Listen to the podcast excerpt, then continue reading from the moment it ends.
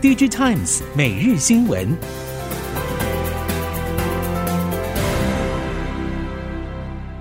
听众朋友您好，欢迎收听 DG Times 每日新闻，我是袁长杰，现在为您提供今天科技产业的新闻重点。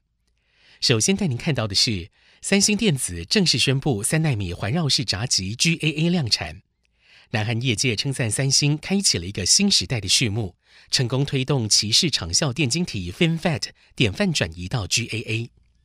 根据 ET News 等媒体报道，FinFET 商用化超过十年，三星宣布三纳米 GAA 制程量产，相较从四纳米进入三纳米，电晶体结构的典范转移意义更大。三星率先进入了 GAA 的新大陆。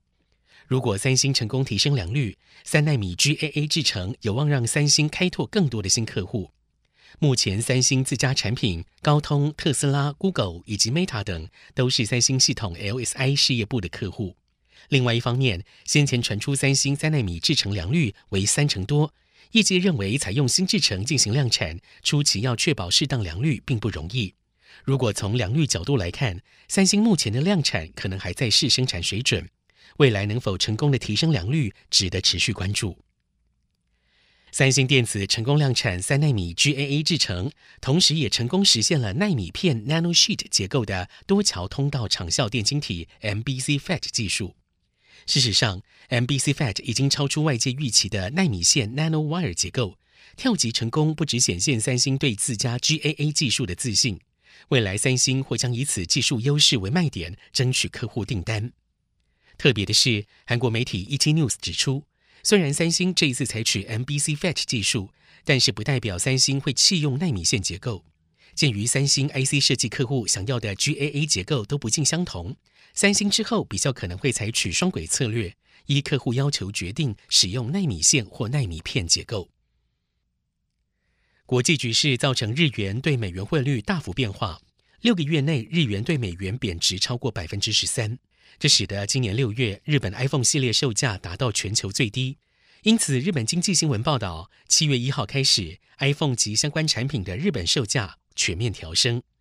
但是苹果动作比媒体预期更快，六月七号就先调高了 Mac 系列电脑的日本销售单价，当时 iPhone 等行动装置还没有调整。七月一号，iPhone 系列售价调高百分之九到十九。iPad 系列则是百分之十三到二十五，AirPods 以及 Apple Watch 等产品也调高了百分之十七到二十七。其他国家则没有类似动作。至于突然调涨日本售价的理由，以及九月新品发表之后是否会进一步调涨等问题，日经表示，苹果方面并没有回应。因为疫情、供应链等因素影响，导致原本规划以往越南生产的 Pixel 6最终还是在中国大陆境内进行生产。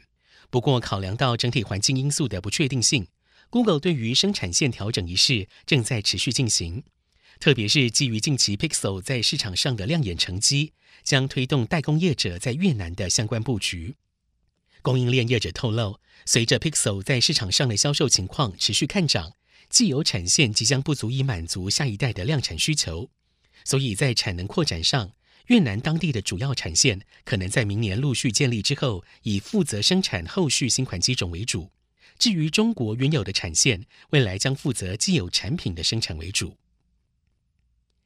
印度电子暨半导体协会 IESA 指出，包含气体、化学品、矿物、设备、服务等材料在内的全球半导体制造供应链市场规模为五千亿美元，印度渴望掌握其中八百五十亿美元的商机。根据印雅通讯社报道，IESA 在六月十七号发布报告表示，印度半导体业可以在材料、设备和服务等领域培养实力，进而为全球半导体制造供应链做出贡献。IESA 成立一个核心利益小组，成员来自产官学界的专家，将透过扩大政策支持、技能培养和建立全球联盟等方式，带领印度半导体制造供应链生态体系发展壮大。IESA 的报告指出，新时代的需求为印度工业开启了庞大的发展机会。根据电动车专业论坛 EVVolumes.com 统计资料，EV Sales 全球电动车 EV 销售量，包括纯电动车、油电混合车、插入式油电混合车，在去年首度突破了五百万辆，达到六百四十九点五万辆，这个数字比二零二零年的三百一十二点五万辆成长超过一倍。不过，不同地区差异相当大。日媒 Kuruma News 报道指出，日本去年纯电动车销售量占汽车总销量不到一成，电动车的总和也只有百分之二。日本汽车业者发展电动车意愿不高，起来有自。相较之下，挪威电动车年销售量占全球销售只有百分之二点五到百分之五，但是挪威人口只有五百四十三万，电动车占汽车销售总比例出奇的高。库鲁马 News 指出了三个重点，包括电动车免税政策、再生能源已经成为主力电源，以及国安考量。接着把焦点转回国内。七月起，国内电价平均调涨百分之八点四，工业用电大户电价调涨幅度百分之十五正式上路。同时，各界为了配合二零二五年再生能源目标，许多企业强强联手开发创能、储能到用能专案，像是开源佳能与全球储能巨头 Fluence 双方正式牵手开发大型储能专案。开源佳能董事长蔡宗荣表示。台湾储能产业在二零二零年台电储能自动频率控制 AFC 下揭开序幕。根据了解，开源佳能与全球储能电池新巨擘 Fluence Energy 策略合作，开始于花莲 AFC 暗场，规模达到一百百万瓦。蔡宗荣表示，这一两年许多企业增开新能源事业群，多往储能事业布局，大家会面临的挑战还是后续运维与消防。目前储能还是一个非常新的领域。但他认为，储能系统发展势在必行。开源佳能规划中的储能暗场也有数百百万瓦。电价调涨冲击用电大户，前友达总经理、现任勤友光电董事长陈来柱表示，这一波电价调涨恐怕只是开端而已，中小企业早晚都会涨到，因此企业要赶紧加快数位转型以及零碳转型的脚步，以迎接二零五零碳中和的目标。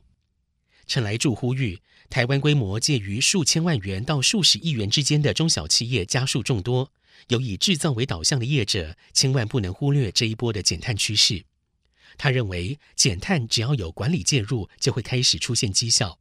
一旦有管理介入之后，就要开始用方法学，达到系统性的节能目标。而纳入 ISO 五零零零一能源管理系统，将会是重要的里程碑。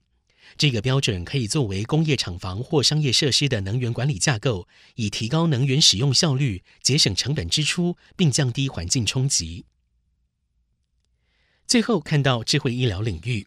广达电脑董事长林百里日前在 ABAC 数位健康论坛中指出，AI 正引领医疗领域的革命，希望推广 Medical Care as a Service，让智慧医疗随时随地应用普及到每个人身上。广达技术长、广达研究院院长张家渊表示，广达致力于发展 AIoT 平台，结合不同医疗院所的资源，推广远距医疗服务，减少城乡差距，也将相关资源串联行动和穿戴装置，让医疗院所可以远端服务病人。中研院院士杨盼池演讲时指出，台湾主要 ICT 业者都已经投入智慧医疗研发。在疾病预防与侦测、监控、诊断、医疗科技与服务等领域都有相关厂商布局，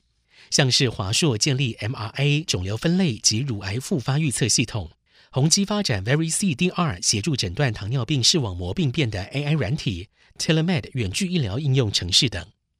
杨盼池也观察到，台湾新创近年积极投入智慧医疗科技，领域涵盖影像分析、病理切片分析、疾病防治等。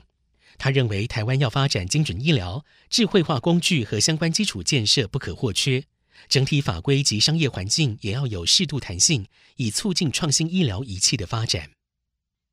以上，DG Times 每日新闻由 DG Times 电子时报提供，原长节编辑播报。谢谢收听。